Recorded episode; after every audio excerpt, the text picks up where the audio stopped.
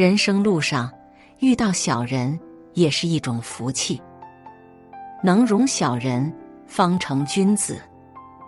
古人说：“亲君子，远小人。”小人自古以来都不受待见，人人避之不及。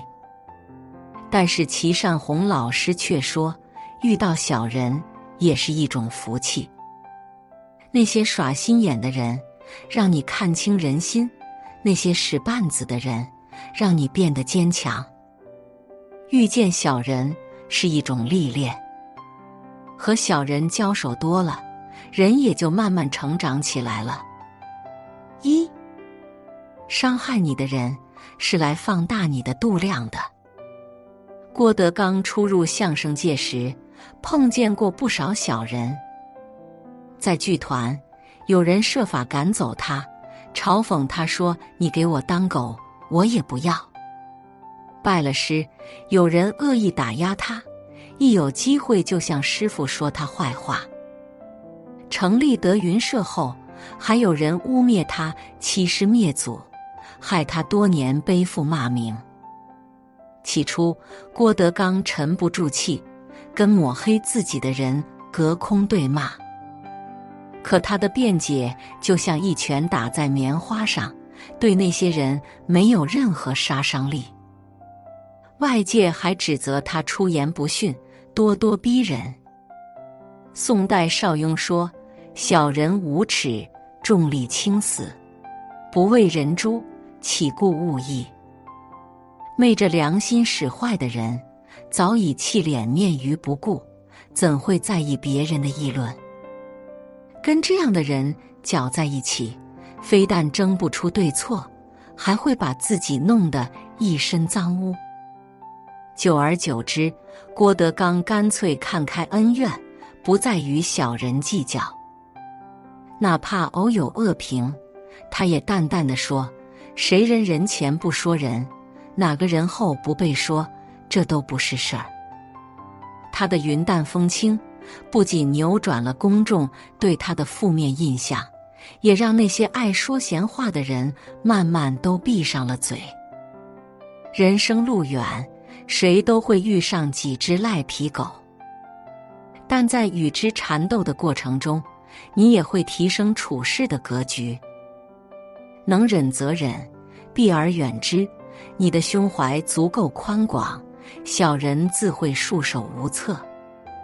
苏轼曾遭张敦嫉恨，被对方逐出了朝堂。他抱怨过，愤懑过，叹息道：“世事一场大梦，人生几度秋凉。”然而，他越是耿耿于怀。张敦越是不依不饶，他一而再、再而三地被贬，最后流落到了环境恶劣的偏远之地。至此，苏轼终于看透：面对小人，越针锋相对，就越消耗自我。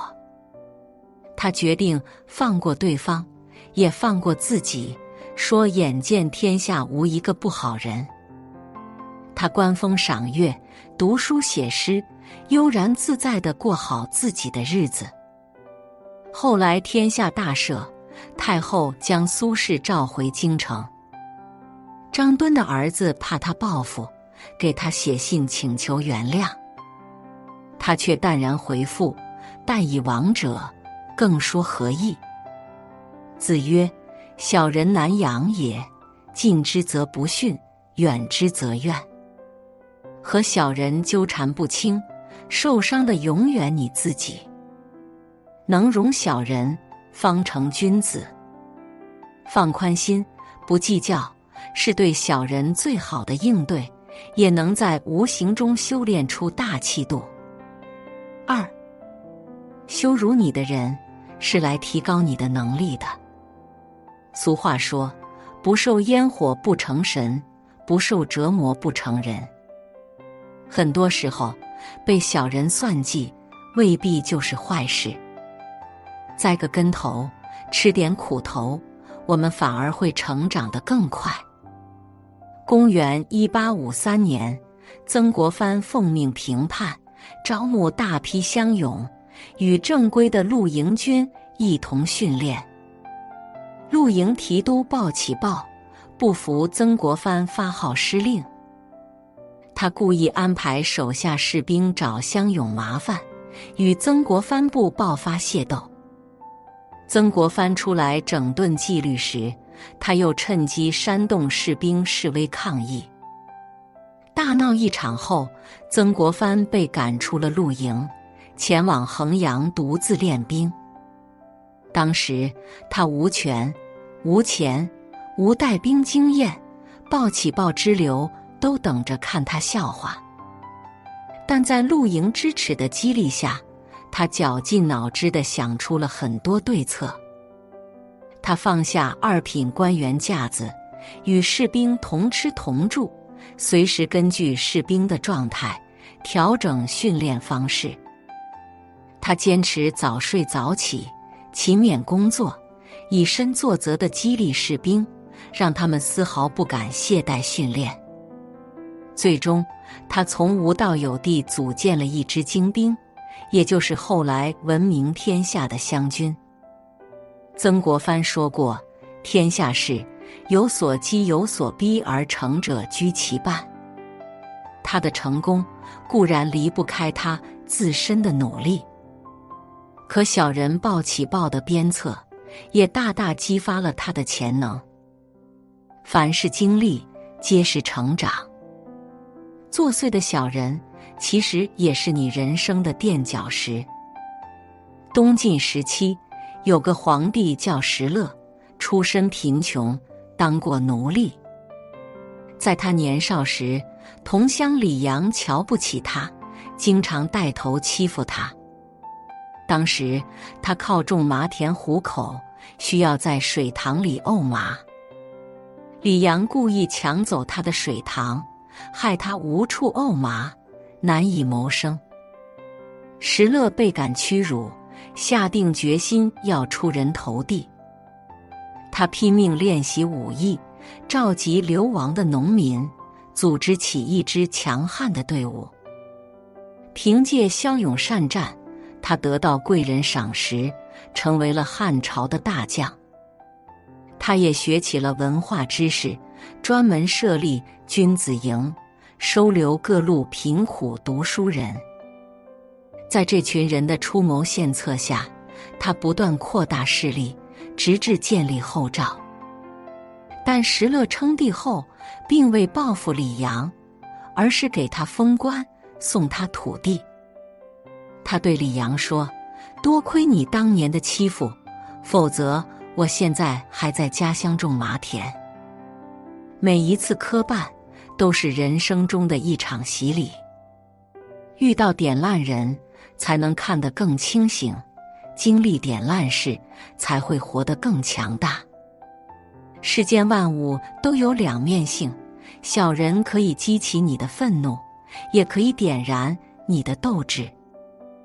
把他人的恶意当作勉励，今后你走的每一步都将是上坡路。三，坑害你的人是来升华你的智慧的。五代十国时期的宰相冯道，刚入官场时性情耿直，先与小人往来。公元九百一十一年，燕王刘守光率军讨伐定州，询问辽属意见。冯道出于好意，加以劝阻，却惹恼了刘守光。奸佞小人趁机煽风点火，害他被关进大牢。险些丧命。从那以后，他悟出了小人的处世之道。小人行事无底线、无原则，总利益为先，抱团前行。君子很难正面战胜他们。他开始变聪明，不再与小人针锋相对，反而用更柔和的手段去压制小人，最终在官场站稳脚跟。屹立多年，小人总是暗中使坏，令人防不胜防。但他们的坑害也如一面镜子，照出了我们自身的不足之处。在挫折中不断反思，反而会开启你的智慧。王阳明年轻时心直口快，行事冲动，监狱自上而下中饱私囊，他不管不顾地揭发此事，被众多官员怀恨在心，处处排挤。大太监刘瑾陷害忠良，他冲动地站出来维护对方，结果被贬到了龙场。龙场悟道三年。王阳明看清了小人的算计与套路，明白不能与之硬碰硬。重返朝堂后，遇到奸佞小人，他要么晓之以理，动之以情，争取化敌为友；要么以名利引诱，或以把柄威慑，学着去制衡对方。正德十四年，宁王朱宸濠造反。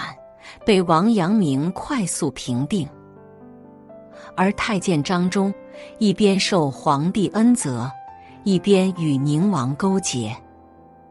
他担心自己受宁王牵连，几次三番设计陷害王明阳。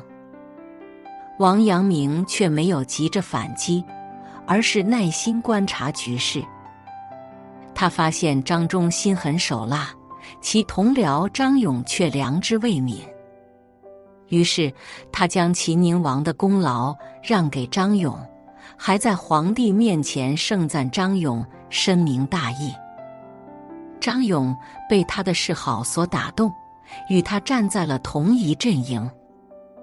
张忠坑害他时，张勇也设法力保他，助他化解了危机。正所谓。吃一堑长一智，经一事长一能。人是劝不醒的，只能痛醒。小人带给你伤痛的同时，也会赋予你更丰富的阅历。无情的算计，助你看懂套路；恶意的刁难，让你悟透人性。跟小人打交道多了，你自会化悲愤为智慧。塑造出强大的内心。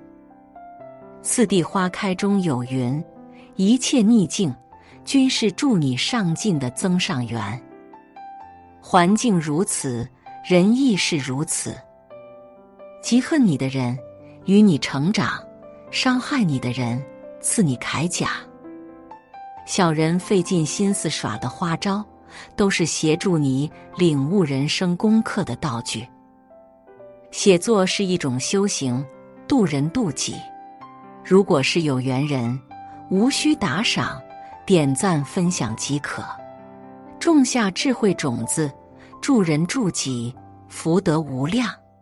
学会跟小人共处，你会在不知不觉间修正自己，提升自己。